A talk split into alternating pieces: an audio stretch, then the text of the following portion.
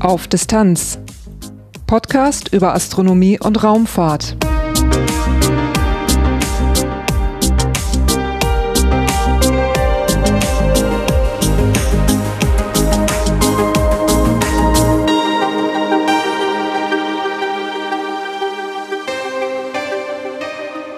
Hallo und willkommen bei Auf Distanz. Dieses ist Episode 35, erschienen am 3. Mai 2018. Im Titelthema dieses Mal geht es um den Marsländer Insight. Der wird Dinge auf dem Mars versuchen, die man dort bislang noch nicht ausprobiert hat. Nach dem Titelthema gibt es ein astronomisches Ereignis und ein paar Veranstaltungstipps. Durch die Sendung führt sie Lars Naber.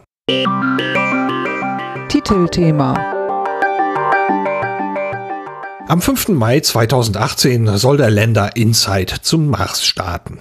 Er ist eine internationale Kooperation. Von der NASA stammt der Länder, von der französischen Raumfahrtagentur CNES ein Seismometer und von der deutschen Raumfahrtagentur DLR ein Experiment, das in den Marsboden vordringen soll. Ich hatte die Möglichkeit, mit jemandem zu sprechen, der sich sehr gut mit dieser Mission auskennt. Ich befinde mich am Institut für Planetenforschung im Deutschen Zentrum für Luft- und Raumfahrt. Bei mir ist Dr. Tillmann Spohn, der Principal Investigator des HP3-Experiments. Ich würde mal sagen HP hoch 3. Denn das ist also, äh, okay, der, das ist das Heat Flow and Physical Properties Package. Äh, und als wir das so getauft haben, das ist schon eine lange Zeit äh, her, haben wir dann gesagt, das ist HPPP. Und dann haben wir gesagt, H P hoch 3. 3 Ps. Ne? Und äh, ich weiß aber, dass das sozusagen im, im täglichen Gebrauch wird es HP3 oder HP3 äh, genannt statt HP hoch 3 oder HP, im Englischen ist es einfach HP cubed. Also ich sage immer HP cubed. HP Cubed. das werden Sie jetzt nicht, äh, werden jetzt nicht sofort hier rausrennen, wenn Sie HP3 sagen sollen. Dieses Experiment soll am 5. Mai mit dem Marsländer Insight zum Mars fliegen. Ähm, was sind die Missionsziele insgesamt? Ja, die Missionsziele sind äh, weit gefasst. Man möchte äh, ganz generell, man möchte die äh, terrestrischen Planeten besser verstehen. Also die Amerikaner, unsere amerikanischen Freunde machen immer den Punkt, dass es nicht eigentlich eine Mars-Mission ist, ist auch nicht im Mars-Programm äh, äh, der NASA, sondern es ist eine Mission zu, zu den terrestrischen Planeten. Äh, und ähm, als solches soll dann, der Mars ist dann ein Beispiel für einen terrestrischen Planeten, äh, einen erdähnlichen Planeten äh, oder Gesteinsplaneten. Und was wir jetzt machen wollen konkret ist, dass wir den inneren Aufbau dieses Planeten bestimmen wollen mit Hilfe der der Methoden der Seismologie, so wie man es auf der Erde auch macht. Das haben wir bisher außer auf dem Mond eigentlich bei keinem anderen Planeten machen können. Äh, und wir wollen den Wärmefluss aus dem Innern äh, bestimmen. Das ist auch eine äh, sehr grundlegende geophysikalische Messung. Macht man auf der Erde, hat man ein ganzes Netz von Wärmeflussmessungen über die Erde verteilt durchgeführt um zu bestimmen letztendlich, wie der thermische Zustand im Innern ist und wie viel Wärme aus dem Innern noch kommt. Äh, für mich ist das letztendlich ein Maß sozusagen für die Aktivität der Wärmekraftmaschine Planet. Also wir äh, fassen eigentlich äh, Planeten als Wärmekraftmaschinen auf. Die haben einen Wärmeinhalt. Im Innern wird auch Wärme erzeugt durch äh, äh, Zerfall radioaktiver Elemente. Äh, und diese Energie wird umgesetzt in Tektonik, Beben, Vulkanismus äh, und bei der Erde auch die Erzeugung eines äh, planetaren Magnetfelds. Und ähm, je aktiver diese Maschine ist, desto größer ist die Abwärme. Das kennen wir von unserem Auto. Wenn wir normal mitfahren, gerade aus der Strecke, dann ist die Temperatur des Motors relativ gering. Wenn wir durch die Alpen fahren, zumindest war es früher so, dann musste man auch gelegentlich mal abhalten, um den Motor abkühlen zu lassen. Das heißt, die muss die Wärme ne, abgegeben werden. Und, und je aktiver der Motor ist, desto größer ist die Abwärme. Wir kennen das auch von der, also zumindest in meiner Kindheit hatte man noch Dampfmaschinen und da kannte man das auch. Ne? Also jeder mal heizt äh, und je kräftiger man heizt, desto kräftiger läuft die Maschine.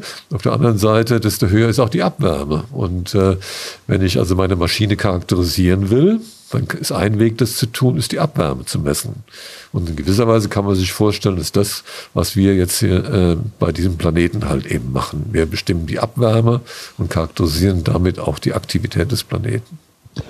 Und gerade bei der Wärme, da ist ja bei dem HP Cubed Experiment das dann ein wichtiger Bestandteil. Ja, das ist das Hauptziel des, des Experiments. Also was wir, äh, wir nennen das also Heat Flow, das ist der Wärmefluss, ein Physical Properties Package. Also die Physical Properties sind halt äh, in eine gewisse Ergänzung, weil äh, indem wir die Messung vorbereiten erstmal, äh, dringen wir in den Boden ein äh, und bei diesem Eindringen messen wir sowohl die Wärmeleitfähigkeit äh, als auch indirekt zumindest die Festigkeit äh, des Bodens äh, äh, und gewisse ähm, ja, äh, Bodenparameter, ne, die man aus der Bodenmechanik halt kennt. Also zum Beispiel die indirekte Dichte und die aus dem Widerstand, der sich uns entgegensetzt, können wir dann halt äh, äh, auch ähm, äh, Bodenparameter mit ableiten. Ne? Aber das, äh, das sind halt, sagen wir mal, Dinge, die dann eben mit kommen. Ne? Das, das Hauptziel ist also tatsächlich in den Boden einzudringen und äh, dann äh, den Temperaturgradient, das heißt also der Geophysiker spricht da von der geothermischen Tiefenstufe, das ist die Zunahme der Temperatur pro Meter. Ne? Und wenn man diese Zunahme der Temperatur pro Meter äh, multipliziert mit der Wärmeleitfähigkeit, die man auch messen muss, dann erhält man den Energiefluss also den, die Energie in Watt pro Flächeneinheit pro Quadratmeter. Und das ist dann der Wärmefluss. Also Sie haben gesagt, Sie dringen in den Marsboden ein. Wie genau funktioniert das? Wie, wie findet diese Messung statt? Ja, also die, was wir zunächst mal haben, ist, äh, wenn man sich das Experiment anguckt, äh, wir haben also eine etwa 30 Zentimeter lange und äh, drei Zentimeter äh, ähm, äh, im Durchmesser äh, Sonde.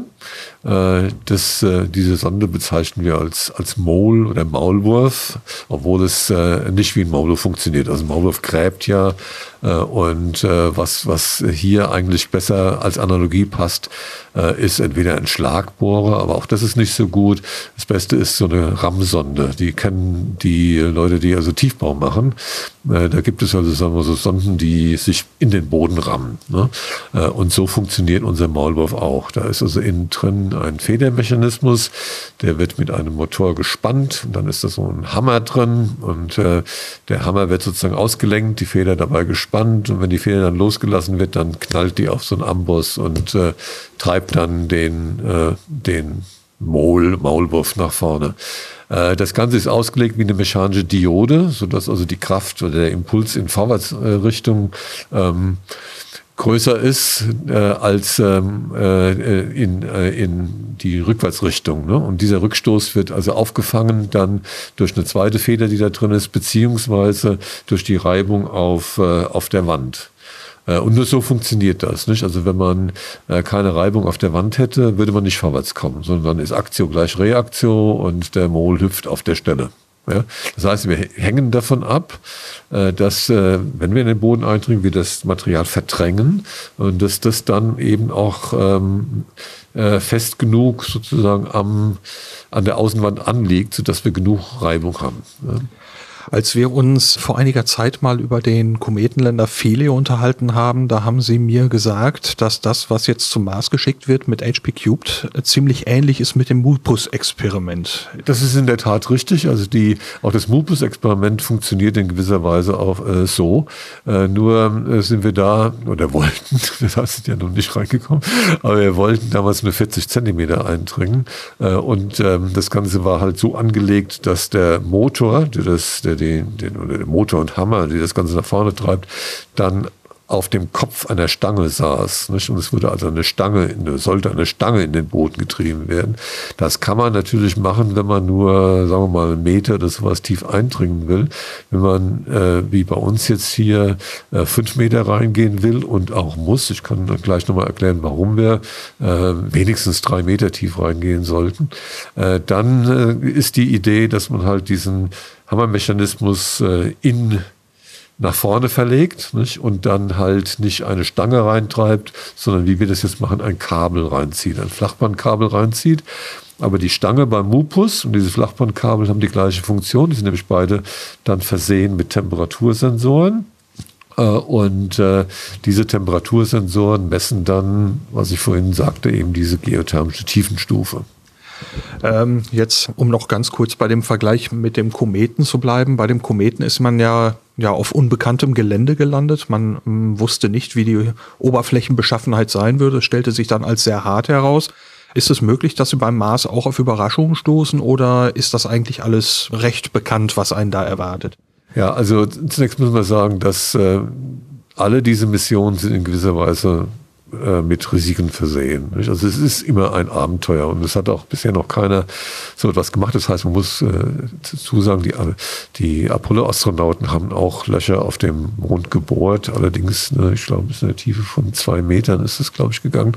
Äh, und äh, aber ansonsten äh, und auch ohne Astronauten hat man das noch nicht gemacht.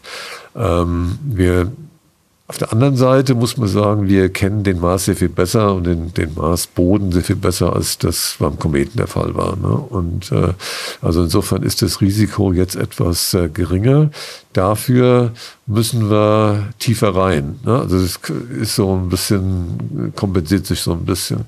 Äh, was sind jetzt die Risiken? Die Risiken sind äh, die, dass äh, das, was ähm, uns unsere äh, Kollegen Geologen sagen, äh, was sie sozusagen aus der Oberflächenbeschaffenheit äh, und ähm, den, den Grab-Experimenten, äh, die man mit, äh, mit Rovern gemacht hat, was sie, was sie äh, von dort über die Beschaffenheit des Sandes auf dem Mars, den wir als Regolith bezeichnen, äh, was sie dort äh, festgestellt haben, dass das denn doch vielleicht nicht repräsentativ ist für die gesamten fünf Meter.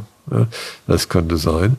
Ähm, ich glaube, die, die, der Chefgeologe würde das jetzt äh, in, äh, äh, nicht so stehen lassen wollen, aber ich, sage mal, würde das als ein Risiko bezeichnen. Ähm, wir äh, können auch, wir müssen auch äh, damit rechnen, dass äh, dort, wo wir dann letztendlich dann landen werden, das ist ja nur äh, auf eine, äh, in einer Ellipse, die 100 Kilometer lang ist und, und 30 Kilometer weit. Das heißt, wir wissen nicht, exakt genau, wo wir landen werden, dass wir dann halt Pech haben werden. Und obwohl die Landestelle so ausgesucht ist, äh, wurde, dass sie äh, nach Möglichkeit wenig, also möglichst wenig Steine an der Oberfläche hat, dass wir doch Steine vorfinden. Äh, und äh, die stellen für uns insofern ein Problem dar, dass äh, wenn in einer äh, Tiefe dann halt, also beim, wenn wir jetzt äh, beim Aussetzen können wir zusehen, dass wir äh, Steine vermeiden, aber wenn die in der Tiefe dann liegen, dann äh, ähm, müssen wir hoffen, dass die klein genug sind, sodass der Mol zwar abgelenkt, aber dennoch dann weiter reingeht. Äh, es kann aber natürlich auch sein, wenn die groß genug sind, wenn die mittig treffen, dass das dann halt das Ende von der, von dem Eindringen ist. Man muss äh, dazu sagen, dass äh, wir halt im, in, in, äh, in der Raumfahrt halt immer äh, gewisse Kompromisse machen würden. Natürlich hätten wir äh, den Mupus auch stärker bauen können. Ja, wenn wir gewusst hätten, äh, dass äh, der Komet halt eben so hart ist, dann hätten wir ihn sicherlich stärker gebaut. Aber wir sind halt in gewisser Weise davon ausgegangen im Vorfeld äh, von dem, was man glaubte zu wissen über, den, über die Eigenschaften des Kometen. Wir haben dann eine Sicherheitsmarge draufgeschlagen und wir haben gesagt, das ist jetzt unser Designziel. Ne? Äh, und ähm, das äh, äh, hat dann letztendlich bedeutet, dass wir nur ein bestimmtes, eine bestimmte, ein bestimmtes Maß an elektrischer Leistung ziehen müssen. Ja? Hätten, wir, ähm, hätten wir noch härter schlagen wollen, dann hätten wir eben noch mehr Leistung ziehen müssen und die, die Ressourcen, Energie und Masse auf einem, auf einer Raummission sind dann eben nun mal sehr beschränkt und sind die Kostentreiber letztendlich.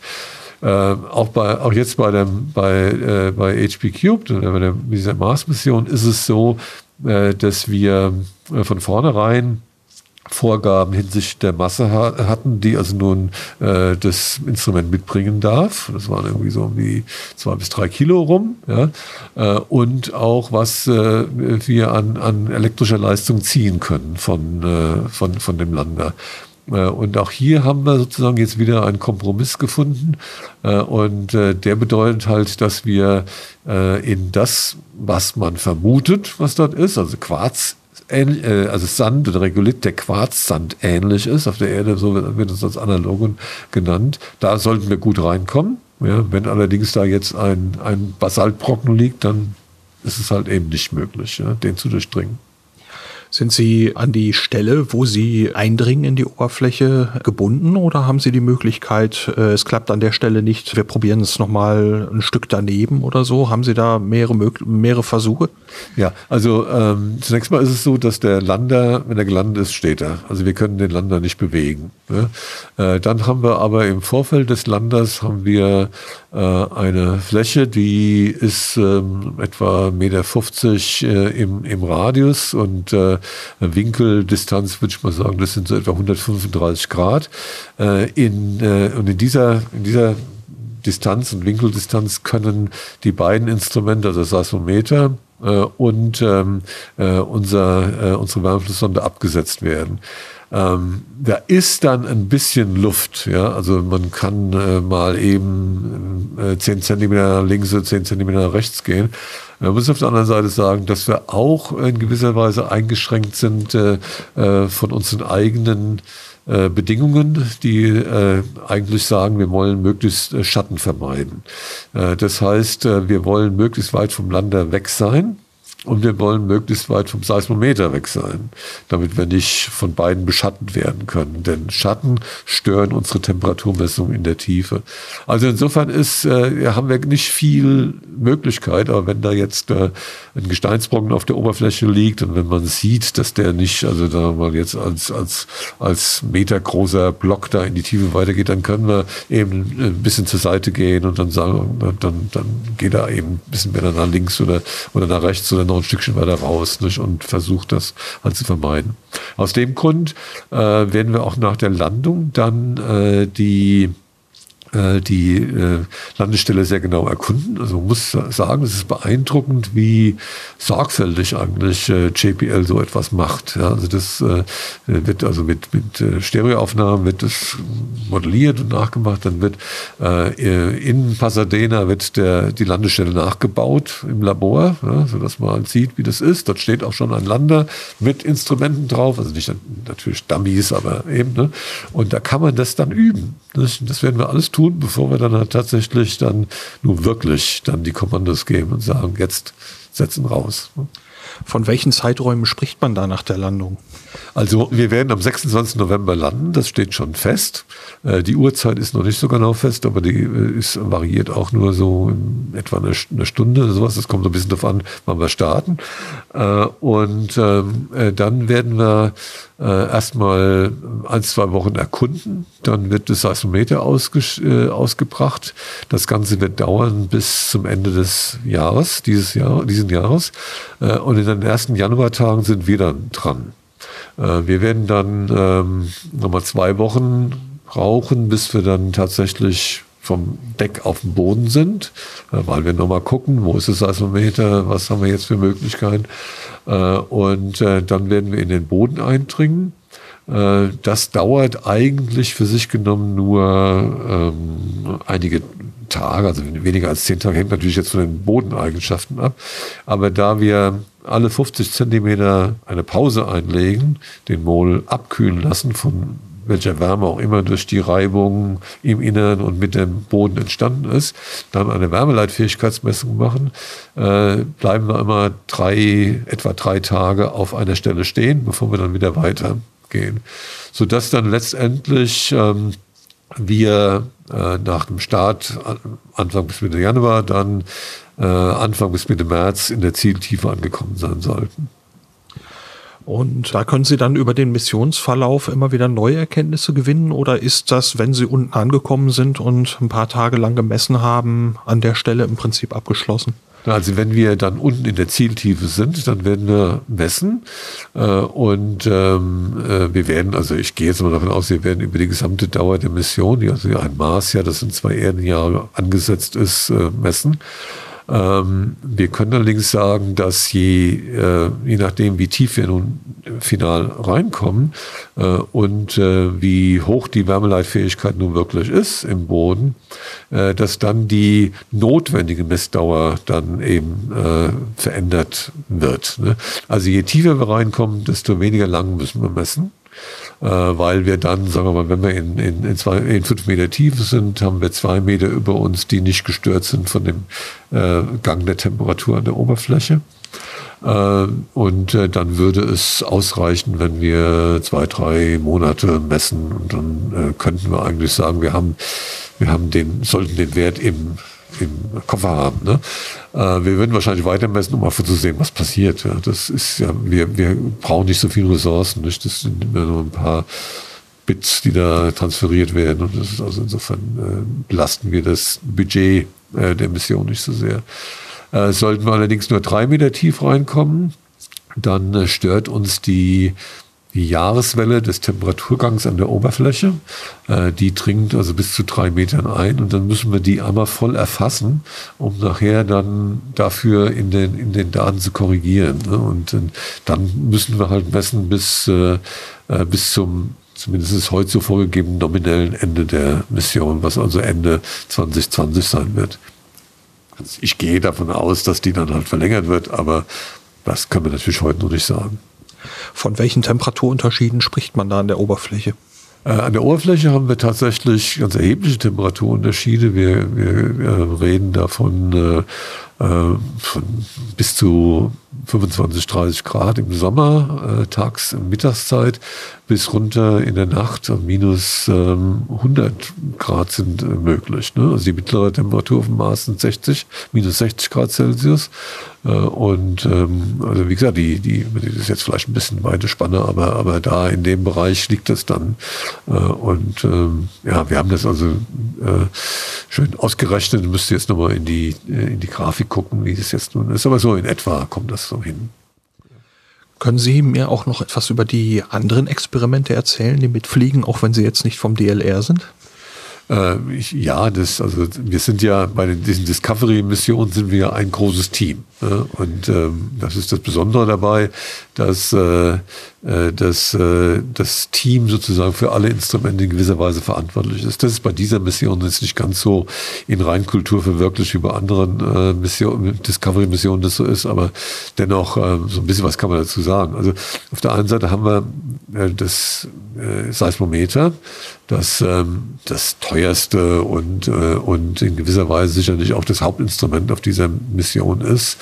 Ähm, das ist äh, unter Federführung von der CNES entwickelt worden, von einem Konsortium aus äh, äh, europäischen Raumfahrtagenturen, Universitätsinstituten, Industrie, JPL, wir sind alle dabei.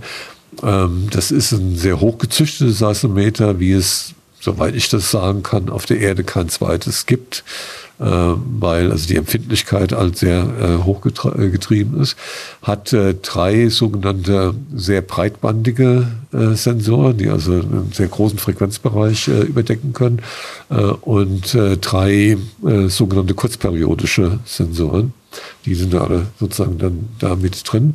Wird halt, hat also der, der der Durchmesser des, das, das steht unter so einer Glocke dann auf dem, auf dem Maß oben drauf, hat einen Durchmesser von so, also 50 Zentimeter, nee, 60, 70 Zentimeter oder so. Also das ist schon ein relativ großes, äh, großes Ding. Äh, und ähm, das wird äh, dann halt eben nach Erdbeben lauschen. Ja, das wird also zunächst mal auch hören, wenn wir in den Boden gehen. Das, das äh, äh hören die auch. Das übersteuert deren Sensoren eigentlich im Wesentlichen, aber weil sie halt eben sehr empfindlich ausgelegt sind. Aber ähm, ist das, das Ziel sozusagen der Begierde sind eben dann die Maßbeben. Äh, und äh, da muss man halt jetzt äh, sagen, die klassische Seismologie ist ja so eine Triangulationsmethode. Ne? Man hat drei Stationen, ein, eine Quelle und dann hat man gewisse Vorstellung, wie die, die Geschwindigkeit, mit der sich die Schallwellen im Inneren ausbreiten. und dann ortet man zunächst mal die Quelle und dann korrigiert man sozusagen die angenommene ähm, äh, sei mit Wellengeschwindigkeit. So iteriert man sich vor und gewinnt dann immer genaueres Bild sozusagen von der, dem Verlauf der seismischen Wellengeschwindigkeiten äh, in, im Innern des Planeten. Das können wir auf dem Mars jetzt nicht machen, weil wir nur einen Seismometer haben. Äh, und äh, da haben sich die Kollegen dann ganz raffinierte Methoden ausgedacht, die äh, äh, nutzen aus, dass äh, so ein Marsbeben oder Erdbeben im Allgemeinen mehrere Wellen Typen erzeugen. Das eine ist eine Kompressionswelle, das ist bei den Seismologen die P-Welle, dann eine Scherwelle, das ist die S-Welle und dann Wellen, die an, den, an der Oberfläche entlang laufen, das sind die sogenannten Oberflächenwellen. Äh, und indem man jetzt ähm, alle diese Phasen, sagt der Seismologe, misst, kann man nun, wenn also die Beben stark genug sind und wenn man halt einmal die, die Oberflächenwellen in diese Richtung gelaufen sind, aber auch in der oder äh, in die entgegengesetzte Richtung oder einmal sogar um das Ganze herumgegangen ist und zum zweiten Mal vorbeikommt, kann man also aus, äh, äh, aus äh, diesen Einsatzzeiten kann man dann eben auch das machen, was man sonst allein mit der P-Welle gemacht hätte. Ja? Äh, und äh, das haben die Kollegen dann auch getestet an äh, Erdbeben hier auf der Erde und haben also gefunden, dass das eigentlich ein ganz erfolgreich, erfolgversprechendes, erfolgversprechende Technik ist. Wir haben außerdem nutzen wir die, ähm, die Kommunikationsantenne aus. Also die, wir senden ja Signale zum, zu zwei Orbitern, die die NASA dort oben hat.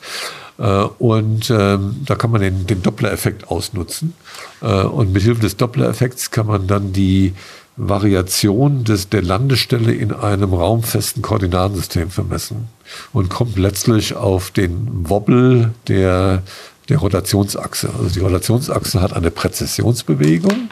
Ja, und überprägt auf dieser äh, Präzisionsbewegung, das ist so ein Kegel, die die ausschneidet, macht die Erde auch, ist da so eine Notation, nennt man das. Ne? Äh, und ähm, diese Notation äh, kann man also ausnutzen, um Aussagen zu gewinnen über die Größe des Maßkerns äh, und zu gewissem, äh, äh, in gewissem Maße auch über den Zustand des Maßkerns. Also wenn der, äh, die, die Notation wäre anders, wenn der, wenn der äh, völlig flüssig ist, beziehungsweise völlig ausgefroren ist. Ja, und äh, insofern kann man da oder auch Aussagen machen. Also was man nicht machen kann, ist, dass man die, einen, einen möglichen inneren Kern also dann damit messen kann. Also das geht nur, wenn der groß genug ist und dann auch schon Einfluss auf das, auf das Gesamtsystem hat. Aber okay, also das äh, äh, kann man äh, ausnutzen und kann das sozusagen verbinden dann mit den seismologischen Daten und mit den Abschätzungen der Temperatur des Inneren, die man aus unseren Darmflussdaten äh, gewinnt und kann dann halt eine Gesamtinterpretation beim Gesamtbild des Planeten. Ich soll vielleicht noch dazu sagen, dass zu unserem Paket auch noch ein äh, sogenanntes Radiometer gehört. Das ist also eine, ein Infrarot Sensor, der letztendlich die Oberflächentemperatur, also genau genommen die Strahlungstemperatur der Oberfläche, aber das kann man in erster Näherung also der Oberflächentemperatur gleichsetzen. Das heißt, ein Meter äh, hat noch zur Ergänzung ein Magnetometer mit äh, und einen Drucksensor für den Atmosphärendruck und einen Atmosphärentemperatursensor. Das sind äh, einerseits äh, Hilfssensoren, um, äh, um äh, die, das äh, die Störung des Seismometers durch Wind und auch durch magnetische Variationen also, äh, in den Griff zu kriegen. Auf der anderen Seite sind sie für uns Geophysiker natürlich nützliche Instrumente per se. Ja, kann also aus den Daten dann auch noch äh, einiges gewinnen. Ist sozusagen die Art und Weise, wie man die Vorgaben der Agentur, ihr dürft nur so viele Instrumente mitnehmen, dann so ein bisschen umschiffen kann.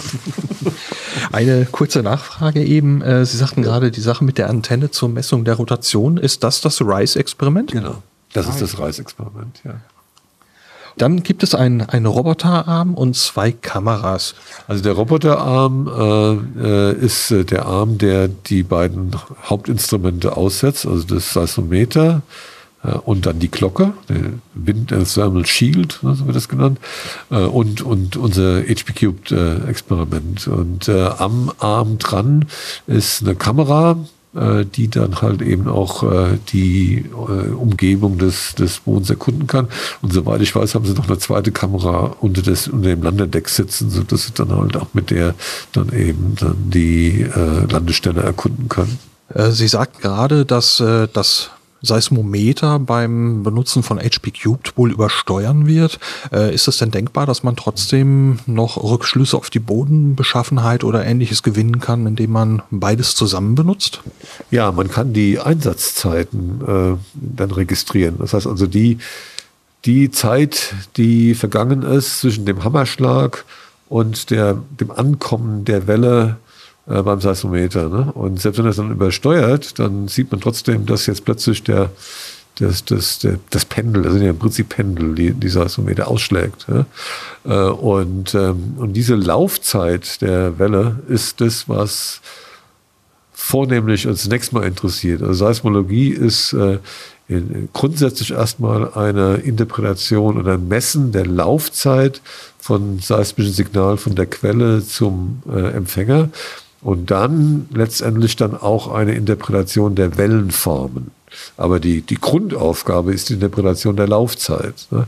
oder die Messung der Laufzeit. Und das kann man machen, also selbst wenn das Gerät übersteuert. Und da ist also auch die, äh, die Zeitmessung so präzise, dass bei diesen kleinen Abständen zwischen den Experimenten auf dem Planeten jetzt da Rückschlüsse möglich sind. Ja, also das kommt jetzt ein bisschen drauf an, wie gut wir da die, die Uhren synchronisieren, aber ich meine, die Abstände sind ja bis zu sechs, sieben Meter. Ja, also ähm, wir sind Meter bis zwei von dem Seismometer oben weg und wir gehen runter in fünf Meter tief. Jetzt muss man halt, müssten wir halt die Hypotenuse ausrechnen. Ja, äh, und äh, und ähm, ich würde mal sagen, dass das äh, ist dann schon etwas, wo man so eine Art Hammerschlag-Seismik, wie man es also tatsächlich auch so von der Erde her kennt und dann dann macht, äh, in gewisser Weise auch äh, mit mit äh, dieser Quelle, die dann halt eben immer tiefer geht. Ja. Also äh, das Analogon wäre in der Tat so eine Hammerschlagseismik äh, äh, auf der Erde, die in vielen geophysikalischen Instituten gemacht wird äh, oder in ge geophysikalischen Praktika, aber auch in der, in der Industrie, ne, wenn sie dann so Baugrunduntersuchungen machen und sowas. Äh, und auch da ist es, wenn ich mich richtig erinnere, so, dass die Seismometer oft übersteuern, aber das interessiert gar nicht, ja, sondern was interessiert ist einfach die, die Laufzeit ne, und die wertet man da aus. Die Instrumente müssen ja jetzt zum Mars fliegen und dort gelandet werden. Man hat ja schon mitbekommen, die Landung auf dem Mars ist nicht unbedingt ganz einfach. Da gibt es ja immer wieder unterschiedliche Konzepte, wie man dort landet. Ähm, hier wird, glaube ich, ein Konzept benutzt, das beim Phoenix-Länder schon mal zum Einsatz gekommen ist. Also, äh, wie ja. kann man sich das vorstellen? Also zunächst mal muss man sagen, es ist der Phoenix-Länder. Also es ist ein, ein, ein äh, weitgehend baugleich. Ich kann Ihnen jetzt nicht sagen, wie im Detail es baugleich ist, aber es ist die Phoenix Landeplattform und auch die Landetechnik. Also was man da macht, das ist ein direkter Transfer zum Mars. Äh, dann, wenn man die Marsatmosphäre eindringt, also so eine, so eine Shell, ja, dann wird äh, äh die, die ähm, die Rückkappe wird also abgesprengt, äh, dann äh, kommen also drei Fallschirme raus, nicht? dann fällt es an den Fallschirmen durch die Atmosphäre durch, dann wird also die, der, der Hitzeschild abgesprengt, dann haben die da noch so, und dann die Fallschirme schließlich losgelassen und dann hat man so, ähm, Retro-Rockets dann da drin, mit denen man dann den, letztendlich den äh, den Fall abbremst und dann relativ sanft äh, mit, mit federgedämpften Beinen dann auf der Oberfläche aufkommt. Äh, diese Retro-Rockets sind uns nicht ganz so recht, weil sie letztendlich den äh, Staub auf der Oberfläche zur Seite pusten werden. Äh, und ähm, der Staub wird dann natürlich irgendwo wieder zurückfallen. Äh, aber es gibt dann halt, halt Veränderungen der, des Reflexionsvermögens der Oberfläche, Albedo nennen wir das. Äh, und äh, das hat nun wiederum Einflüsse auf die Temperatur im Boden. Ne? Und alles, was die Temperatur im Boden verändert, ist für uns des Teufels. Aber was soll man machen? Also das, äh, es ist halt einfach nicht, die Messung ist nicht zu machen, ohne die, ohne einzugreifen. Das ist ja dieses berühmte Prinzip in der, in der Physik, ne? dass wenn Sie messen wollen, müssen Sie irgendwo das äh, zu messende System eingreifen. Und hier ist es natürlich genauso. Ja, und wahrscheinlich wäre also eine Technik, die den, äh, die, die Experimentalplattform absetzt, äh, im Prinzip, wie man es ja schon beim großen Rover gesehen hat, äh, wahrscheinlich äh, kostenmäßig nicht tragbar gewesen für diese Mission. Also das nehme ich an, ohne jetzt, ähm, ohne jetzt da die Details äh, zu sehr zu kennen. Äh, man muss halt sagen, der, der Odyssey Rover ist eine andere Preisklasse. Ne? Das sind, äh, geht in die, das ist diese New Frontiers Mission und die sind halt eben, die haben das Doppelte, äh, mehr als das Doppelte an, an Budget zur Verfügung. Ich glaube, es ist zweieinhalbfach Jahre ist es. Äh, und äh, dieses ist eine Discovery-Mission, das ist eine relativ preiswerte Mission und äh, wir haben jetzt auch das Budget schon überzogen, das wissen wir natürlich, ja.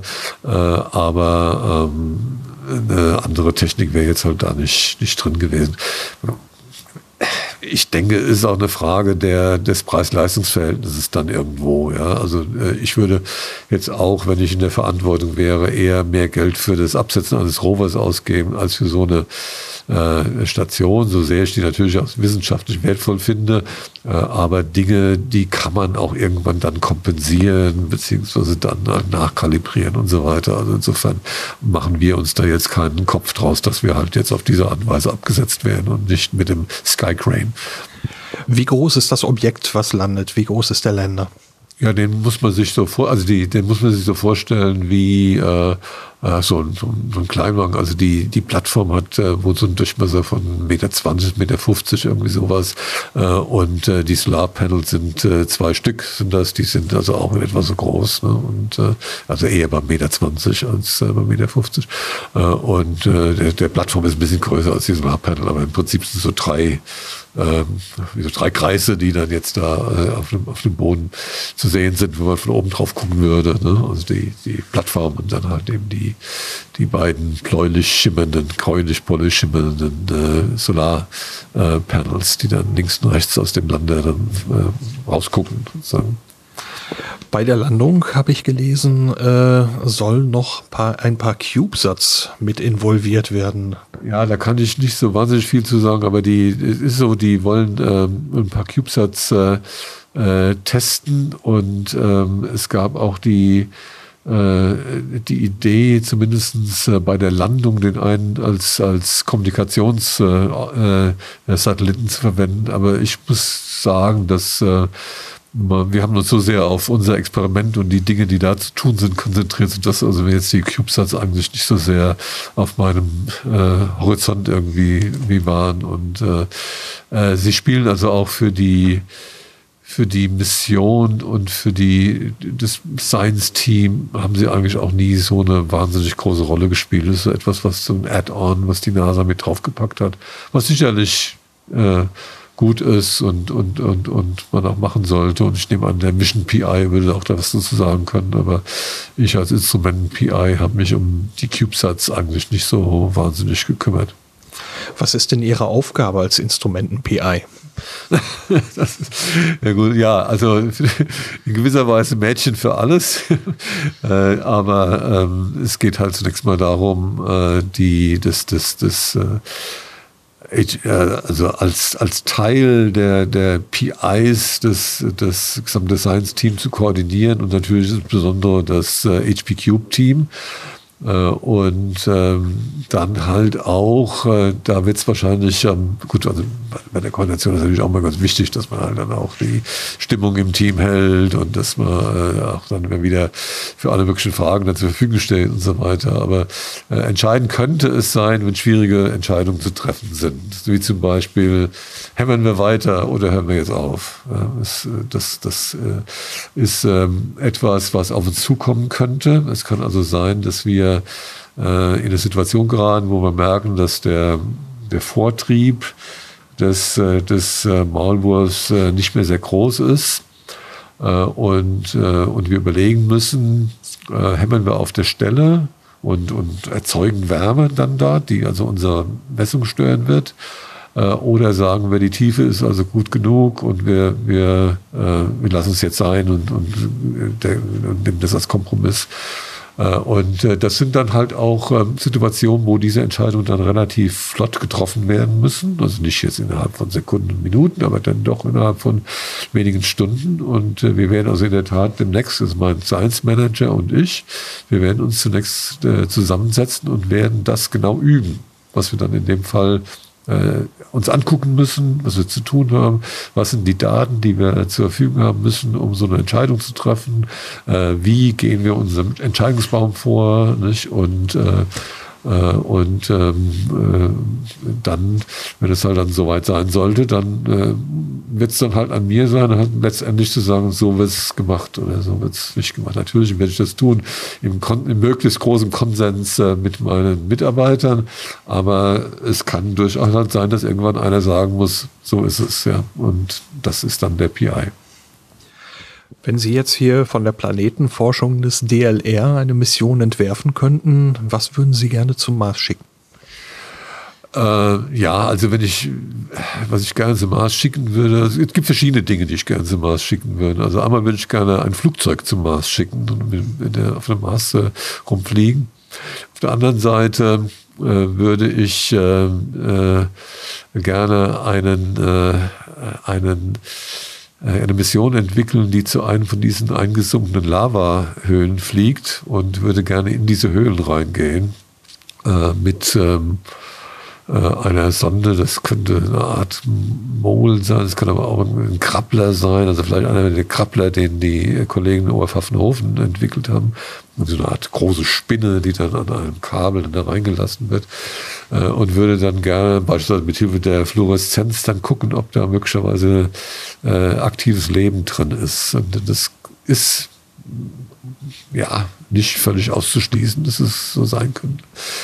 Äh, auf der anderen Seite äh, würde ich ganz gerne unser, äh, unser geophysikalisches Observatorium, das wir jetzt haben, das würde ich gerne ergänzen. Ja, ich würde gerne noch zwei, drei, vier, fünf weitere Stationen, also vielleicht ein Netzwerk von drei bis fünf Stationen auf dem Mars haben, so dass wir dann ähm, das, was wir jetzt machen, was sicherlich ein, ein großer Schritt für den, nach vorne für den Mars und für die terrestrischen Planeten ist, aber halt eben einfach nur ein Punkt. Ja, also auch das gilt für den Wärmefluss, also auch für andere Messungen, die wir an der Oberfläche machen. Wir, wir machen das an einem Punkt. Äh, und wir messen Dinge, die eigentlich Felder sind. Äh, und äh, da wäre es natürlich immer besser, wenn man das an mehreren Stellen machen würde. Äh, und äh, würde man also auf jeden Fall äh, den Erkenntnisgewinn deutlich vergrößern. das würde ich auch gerne tun. Also die, die, das Flugzeug, den Höhlenerkunder und weitere Station, geophysikalische Stationen. Gibt es denn äh, schon Pläne? Also, Entschuldigung, Sample Return, das ist äh, schon fast gegessen. Das ist natürlich jetzt ganz vorne auf der Agenda. Ja, das ist ganz klar. Aber, aber das, äh, da gehen wir fast inzwischen schon aus, dass wir das irgendwann demnächst haben werden. Das ist schon nicht mehr so in dem in dem Visionenbereich. Ah. Aber das wird man sehen, ob es wirklich so schnell kommt. Äh, Gibt es denn ähm, in Ihrem Aufgabenbereich, der also jetzt so äh, in dem Bereich den Insight jetzt abdeckt, äh, schon hm, Pläne für Missionen, die das ergänzen könnten? Äh, ja, also sehr konkret ist das im Augenblick nicht. Also wir wissen, dass die, dass die Japaner und auch die, die ESA haben immer wieder Missionen studiert, äh, um Netzwerke auf den Mars äh, zu bringen. Äh, die Finnen haben mal äh, so eine Mission studiert. Äh, also Studien gibt es eine Menge. Ähm, dass das jetzt programmatisch äh, tatsächlich äh, schon so weit ist, dass man sagen könnte, da kann man jetzt in so und so viele Jahren mitrechnen. Das ist im Augenblick nicht der Fall. Soweit das Gespräch mit Dr. Tilman Spohn vom Institut für Planetenforschung des Deutschen Zentrums für Luft- und Raumfahrt DLR. Neben den genannten Instrumenten sind noch einige weitere Experimente mit an Bord. Twins soll Temperatur und Wind an der Landestelle messen, also Rückschlüsse auf das Wetter liefern. Larry ist ein Retroreflektor. Er ist ein passives Bauteil und ermöglicht die Reflexion von Licht und somit die Entfernungsmessung per Laserstrahl. Und weil der passiv ist, funktioniert das eben auch noch, wenn Insight selber nicht mehr funktioniert. Die erwähnten CubeSats laufen unter dem Namen Mars Cube One. Sie sollen unabhängig von Insight zum Mars fliegen und auch unterwegs eigene Kurskorrekturen ausführen. Wie Dr. Spohn im Interview schon erwähnte, sind die nicht ausschlaggebend für die Mission von InSight, aber das Experiment dieser Versuch ist trotzdem interessant. InSight wird während der Landung Daten an den Mars Reconnaissance Orbiter der NASA senden. Der kann die Daten aber erst später zur Erde weitersenden. Die CubeSats können als Relaisstation dienen. Sie sollen auf einer Frequenz Daten von InSight empfangen und direkt auf einer anderen Frequenz zur Erde schicken. Das kann der Mars Reconnaissance Orbiter nicht. Ursprünglich sollte Insight im März 2016 starten, aber 2015 bemerkte man ein Dichtigkeitsproblem am Seismometer. Man sah keine Chance, das rechtzeitig zu reparieren und verschob dann den Start. Nun soll es endlich soweit sein. Insight soll am 5. Mai 2018 um 13.05 Uhr mitteleuropäischer Sommerzeit gestartet werden. Astronomische Ereignisse ein astronomisches Ereignis habe ich dieses Mal, wie immer, hat geschrieben Heiko Ulbricht. Nachgelesen werden kann das nochmal auf der Homepage der Zeitschrift Sternzeit. Am 6. Mai ist morgens um 3.50 Uhr der Mond ganz nah beim Mars zu sehen. Der Abstand beträgt 2,6 Grad. Veranstaltung. Die Veranstaltungen dieses Mal kommen aus den Kalendern der Vereinigung der Sternfreunde und der Zeitschrift Sternzeit. Vielen Dank. Los geht's am 5. Mai von 10 bis 18 Uhr findet da die Astronomiebörse ATT statt. Das Ganze ist im Gymnasium am Stoppenberg im Mühlenbruch 51 in Essen. Das Ganze ist zum 34. Mal. Es gibt kommerziellen und privaten Handel, dazu Vorträge und Präsentationen von Sternwarten und astronomischen Vereinen. Weitere Informationen gibt's unter www.att-essen.de. Es gibt noch einige weitere Veranstaltungen im Rahmen des ATT. Das wäre zum einen die Herausgeberveranstaltung der Zeitschrift Sternzeit, die ist um 12.15 Uhr. Dann ist da das Treffen der VDS-Fachgruppe Astronomische Vereinigung, das ist um 13 Uhr. Und dann ist noch da das Treffen der VDS-Fachgruppe Dark Sky, das ist um 14 Uhr. Für alle diese Sachen, die im Rahmen des ATT stattfinden, wird der genaue Treffpunkt vor Ort bekannt gegeben. Vom 9. bis zum 13. Mai ist dann das 27. internationale Teleskoptreffen Vogelsberg ITV. Das findet statt am Campingplatz am Gederner See in Gedern. Dort sind alle Sternfreunde herzlich zur gemeinsamen Beobachtung eingeladen. Dabei ist es egal, ob man selber ein Teleskop besitzt oder nicht. Es gibt auch ein Rahmenprogramm. Das Ganze ist im Naturpark Hoher Vogelsberg, der liegt zentral im Dreieck Frankfurt-Fulda-Gießen und bietet gute astronomische Bedingungen. Visuell werden hier bis 6,8 Magnituden angegeben.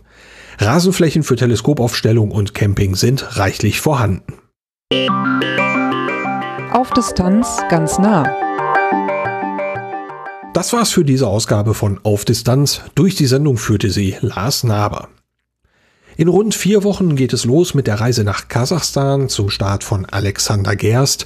Nun kommen bald dann endlich die nächsten Informationen dazu. Dazu werde ich dann in Kürze mal eine eigene Sonderepisode einschieben. Die nächste reguläre Episode ist dann wieder eine Episode mit Kurzmeldungen. Geplant ist diese für den 17. Mai. Bis dahin, danke fürs Reinhören und bis bald.